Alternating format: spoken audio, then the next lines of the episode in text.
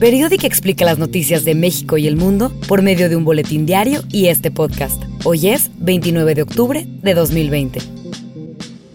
La menstruación no es un lujo, pero en México se trata como tal.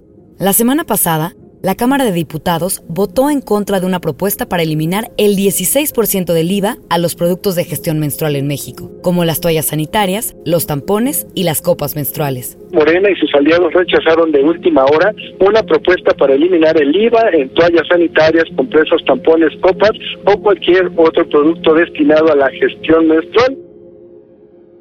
La propuesta había sido presentada por la diputada Marta Tagle e impulsada por el colectivo Menstruación Digna México, que está formado por organizaciones de la sociedad civil.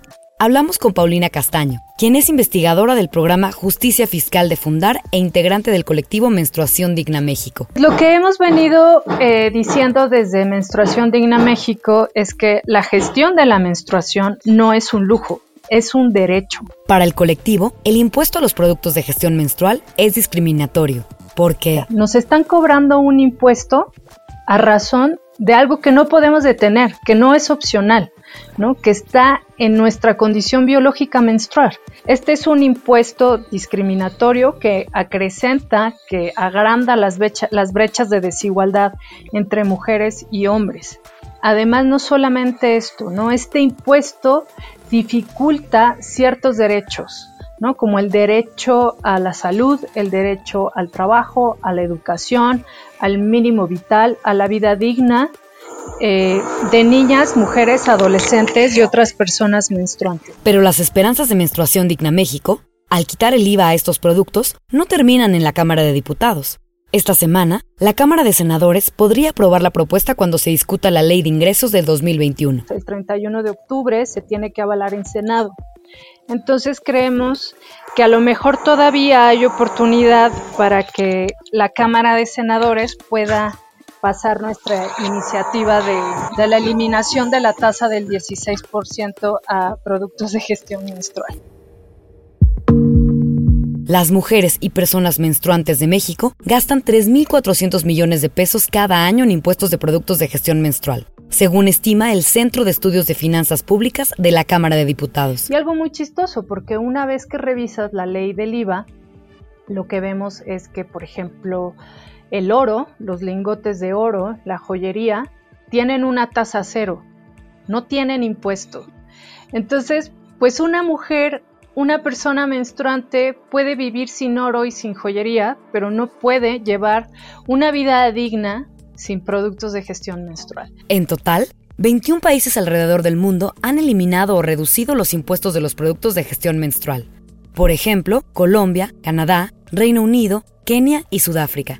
Otros países han ido un paso más allá. A principios de este año, el Parlamento de Escocia aprobó que los productos de gestión menstrual sean gratuitos. In Scotland, Parliament has just approved plans to make sanitary products freely available to all women. Paulino nos dijo que en medio de la crisis económica, la pandemia del coronavirus y las políticas de austeridad, el gobierno de México no quiere perder recursos de la recaudación de impuestos. Y por eso, los diputados de Morena, el PT y el PES rechazaron la propuesta. Entonces, si el problema es la recaudación, creemos que la opción no es aferrarse, no es cerrar la oportunidad de, hacer justicia para las mujeres y personas menstruantes, sino que la opción en el tema de la recaudación es una reforma fiscal seria y progresiva, ¿no? que se aumenten impuestos donde corresponda en un gobierno que se dice de izquierda y que realmente graben el verdadero lujo, porque los productos de gestión menstrual no son, no deberían ser productos de lujo. Sigue Menstruación Digna México en arroba digna-mx.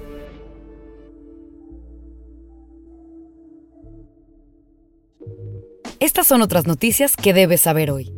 La Real Academia de la Lengua Española incluyó el pronombre elle en su observatorio de palabras. Este observatorio incluye información de palabras que no están en el diccionario, pero que han generado dudas. Elle fue definido como un recurso creado y promovido en determinados ámbitos para aludir a quienes puedan no sentirse identificados con ninguno de los dos géneros tradicionalmente existentes.